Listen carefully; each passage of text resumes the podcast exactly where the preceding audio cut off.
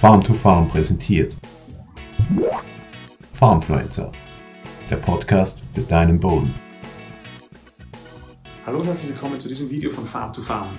Heute gehen wir der Frage auf den Grund, wann aus dem Humus der darin gebundene Stickstoff frei wird und deinen Pflanzen am Acker wieder zur Verfügung steht. Humus, das ist abgestorbene organische Substanz. Das heißt, das sind abgestorbene Pflanzenreste, Wurzeln, Blätter, Halme und abgestorbene Bodenlebewesen. Beim Humus gibt es zwei Fraktionen. Das ist ein, der größere Teil, 80 Prozent des Humus ist in einer stabilen Fraktion. Das heißt, der kann nicht weiterverarbeitet werden oder wird nicht weiterverarbeitet von den, von, vom Bodenleben, äh, sondern sorgt hauptsächlich für eine Bodenstruktur. 20 Prozent des Humus, das ist der labile Humus, der steht äh, dem Bodenlebewesen zur Verfügung, wird zerlegt, verarbeitet ähm, und äh, die Nährstoffe den Pflanzen zur Verfügung gestellt. Der Stickstoff, äh, der ist einer der Hauptnährstoffe der Pflanze, das brauche ich dir nicht sagen. In den Pflanzenresten oder in, im Humus ist aber in einer Form, nämlich organisch gebunden, die die Pflanze nicht nutzen kann. Die Pflanze braucht in den meisten Fällen den Stickstoff in Form von Nitrat. Und wir müssen uns also anschauen, wie passiert es, dass der organisch gebundene Stickstoff zu Nitrat wird. Ganz besonders interessant sind natürlich Quellen, ähm, Humusquellen, wenn man so will, bei denen, denen der Stickstoffanteil relativ hoch ist. Also zum Beispiel Insektenschalen, die haben im Chitin, also in den Schalen, einen relativ hohen Anteil an Stickstoff. Oder Pflanzenreste, Wurzeln von Klee und Luzerne. Auch die haben aufgrund der Nutzung von Luftstickstoff in den Wurzeln hohen Anteil an Eiweiß. Und dieses Eiweiß hat wiederum einen hohen Anteil an Stickstoff. Aber die Pflanzenwurzeln können an sich das Eiweiß nicht nutzen. Das heißt, äh, das Eiweiß muss von den Bodenlebewesen, den Mikroorganismen verarbeitet werden und Schritt für Schritt zerkleinert werden. Das funktioniert in erster Linie einmal so, dass das Eiweiß in Aminosäuren zerlegt wird von, Boden, von Mikroorganismen. Dann gibt es andere Mikroorganismen, die zerlegen diese Aminosäuren in Ammonium. Ähm, Ammonium ist schon eine Form, die zum Teil von Pflanzen verwendet werden kann, aber noch nicht äh, in einem ausreichenden Maß. Und zu guter Letzt gibt es dann noch Mikroorganismen, die das Ammonium in Nitrat äh, zerlegen. Die Mikroorganismen, und da sprechen wir grundsätzlich einmal von Algen, Bakterien und Pilzen, äh, das, das sind 80 Prozent des Bodenlebewesen. Diese Mikroorganismen machen das aber natürlich nicht aus Spaß, sondern die äh, können Energie daraus ziehen, dass sie zum Beispiel Ammonium in Nitrat umwandeln. Also die leben davon äh, und schaffen damit Nährstoff für die Pflanzen. Das heißt, die Umwandlung von organisch gebundenen Stickstoff in pflanzenverfügbaren Stickstoff passiert ausschließlich durch Mikroorganismen.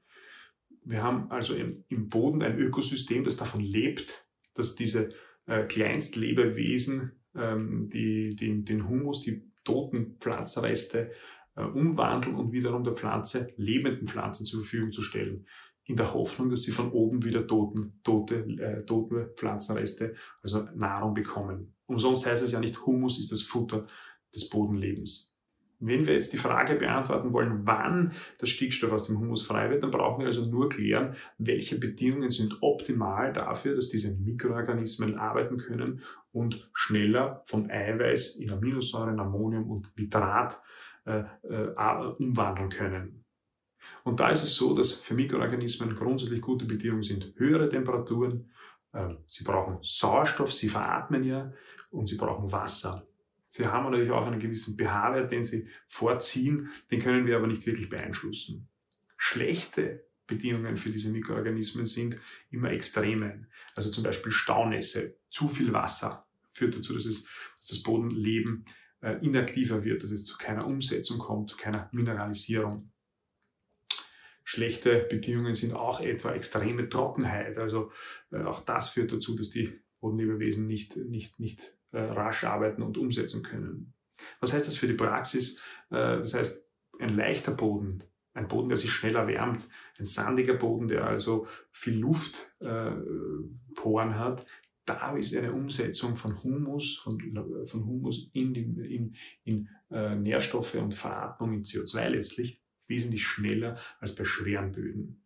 Was es auch für die Praxis heißt, ist es, dass du den, Einf den Einfluss auf, auf diese Umwandlung, man bezeichnet das ja technisch als Mineralisierung, dass du diesen mit Bodenbearbeitung die Temperatur zum Beispiel erhöhen kannst und Luft einbringen kannst und damit die Umsetzung äh, beschleunigen kannst. Ein Beispiel dafür sind die Hackfrüchte. Wenn man da mit dem Hackgerät durchfährt, führt das zu einer Durchlüftung, zu einer Erwärmung des Bodens und regelrecht zu einem Schub an äh, Umsetzung und Freiwerden von mineralisierten Stickstoff aus der organischen Substanz. Kurz noch eine Zahl dafür. Auf einem Hektar Fläche entsprechen 1% Humus etwa 45 Tonnen. Und diese 45 Tonnen bestehen zu etwa wiederum 6% als Stickstoff. Das heißt, wir haben pro Prozent Humus und Hektar Fläche rund 2700 Kilogramm Stickstoff gebunden. Ähm, von diesem gebundenen Stickstoff wird natürlich nur ein ganz geringer Prozent von zwei bis drei Prozent, ein ganz geringer Anteil von zwei bis drei Prozent jährlich frei mineralisiert und äh, in, in Form von in pflanzenverfügbare Form umgewandelt. Das heißt, wir haben ein Mineralisierungspotenzial von 50 bis 100 Kilogramm äh, Kilogramm Stickstoff. Das heißt aber auch, dass du immer versuchen solltest, äh, alles, was mineralisiert wird und veratmet wird, wieder von oben durch organische Substanz zuzuführen, also durch Zwischenfrüchte, durch Untersaaten oder durch Wirtschaftsdünger. Gut, zusammenfassend können wir also sagen, wann wird Stickstoff aus dem Humus äh, frei für die Pflanze verfügbar? Immer dann, wenn die Bodenlebewesen aktiv sind und je besser die Bedingungen für das Bodenleben ist, desto schneller passiert das. Ich hoffe, dass ich mit diesem Video ähm, ein bisschen ein Aha-Erlebnis bereiten konnte. Wenn es dir gefallen hat, gib uns einen Like, kommentieren drunter. Dein Feedback, das ist ganz wichtig, wir brauchen dein Feedback äh, und teile es mit deinen Berufskollegen. Bauen wir gemeinsam eine starke Farm-to-Farm-Community auf. Bis bald.